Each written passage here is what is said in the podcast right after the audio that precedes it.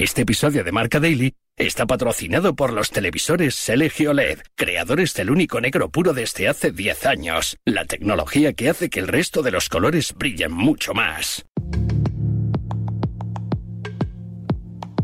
Sí, creo que hemos estado ahí concentrados el último. Eh, sabíamos que ellos podían venir en algún momento nos hemos relajado un poco, pero bueno, hemos sacado un, gran partido. Sí, creo que en el segundo tiempo hemos salido con otra mentalidad, otro chip, contrario al, primero, ¿no? que hemos salido un poco dormidos.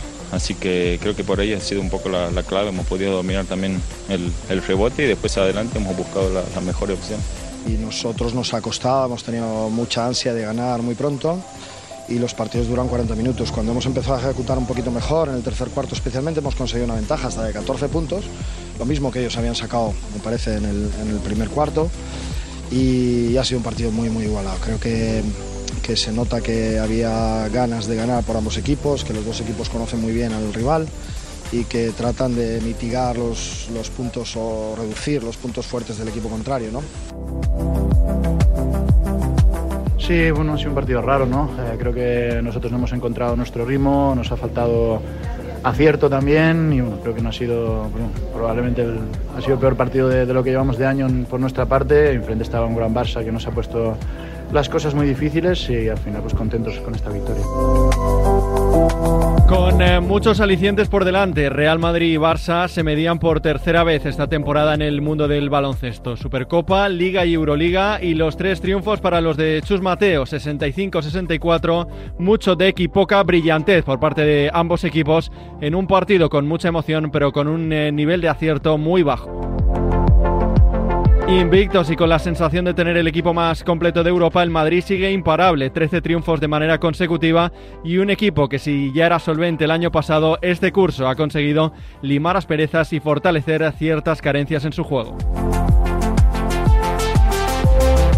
Es viernes 27 de octubre, recibe un saludo de Pablo Villa y hoy el Madrid impone su ley en el primer clásico de la semana en Marca Daily, un podcast patrocinado por los televisores LG OLED, creadores del único negro puro desde hace 10 años, la tecnología que hace que el resto de los colores brillen mucho más. Marca Daily. Nacho Duque y Carlos Santos, dos de las voces más autorizadas en materia de baloncesto en el mundo marca, nos van a analizar lo sucedido anoche en el eh, Withing Center. Eh, Carlos, ¿dónde estuvo la clave del partido? Pues posiblemente en saber jugar los momentos eh, calientes del partido, ¿no? Porque es verdad que, ha sido un duelo de parciales, una primera parte donde claramente fue superior el Barça hasta los últimos dos minutos del segundo cuarto, donde apareció el Real Madrid con eh, cinco puntos seguidos de Gaby Deck que le metieron en partido. La segunda parte fue claramente de color blanco, sobre todo entre el final del tercer cuarto y del último periodo, pero ahí eh, volvió a salir el Barça, ¿no? Con la defensa, con Satoransky, con Kalinic, con el rebote que hizo hizo mucho daño, bueno, pues tuvieron hasta opciones de, tiro. el, factor clave eh, diría que la sangre fría, ¿no? Que tuvo el Real Madrid con los tiros libres, que acertó, no así Satoransky, que tuvo opciones de mandar el, partido a la, prórroga, falló y bueno, pues el, Real Madrid con eh, los pequeños detalles en los momentos clave del partido, lo que te da tener una, una plantilla ya más hecha, con un bloque eh, claro de rotaciones donde cada uno sabe lo que, lo que tiene que hacer, pues eso eso fue lo que desniveló, ¿no? Un partido realmente súper parejo.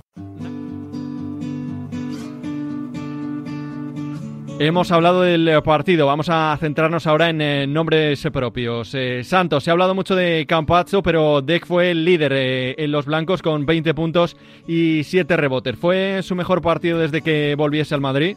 Bueno, eh, es un jugador que, hace grandes partidos. Es verdad que no es un jugador de, números muy espectaculares, pero cuando la situación lo requiere, eh, siempre suele aparecer Gavidec, ¿no? Yo siempre digo que es la tercera pata de este Real Madrid, ¿no? Más Campazo y Tavares, el otro jugador diferencial cuando está al 100% de forma es Gavidec, por los movimientos eh, que tiene, por la experiencia, por la polivalencia que tiene, tanto de 3 como de 4, y por la capacidad que tiene para defender prácticamente en las cinco posiciones del campo. Sin duda es la mejor noticia del Real Madrid para el clásico, recuperar la mejor forma de un jugador que es vital, que el año pasado se perdió prácticamente los tres últimos meses de temporada por la lesión en la rodilla, que no ha podido jugar con regularidad en este principio de temporada por otro problema físico y que necesita regularidad, necesita balones, sentirse importante y sobre todo se conoce muy bien con los bases. Sergio Rodríguez y Campazo le encuentran con mucha facilidad en esa puerta atrás y remontando desde la línea de fondo. Creo que Gavidec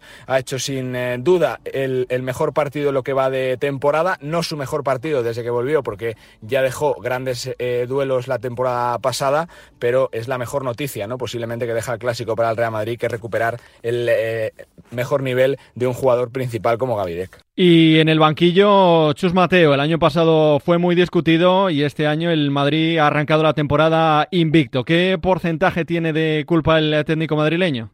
Pues cuando se le responsabilizaba en lo malo, también hay que responsabilizarlo en lo bueno, ¿no? Lógicamente creo que se ha liberado mucho con ese título de la Euroliga, que posiblemente le ha mantenido en el cargo y se ve a un Chus ya más hecho, ¿no? Con, con las ideas más claras, con una forma de jugar que ha sabido trasladar a los jugadores y bueno, pues creo que además tiene una plantilla muy completa, ¿no? Creo que el fichaje de Campazo le ha hecho solucionar varios de los eh, problemas, que el equipo sea mucho más redondo y se está viendo, ¿no? Como los jugadores conocen ¿no? cuál es su rol, como las rotaciones están mucho más definidas con respecto a la temporada pasada y sobre todo que el equipo vuelve a, conectar con la grada. ¿no? La temporada pasada eh, había partidos con muy poquito público en el Palacio, eso ha cambiado este año, la gente se lo pasa bien viendo a este Real Madrid, creo que los jugadores también se lo pasan bien en, en la cancha y eh, poco a poco no va sabiendo tenerlos eh, contentos a todos. no Son muchos partidos, hay tiempo en vista para todos y yo creo que tiene muchísimo mérito ¿no? en esta racha positiva de partidos porque además creo que en el clásico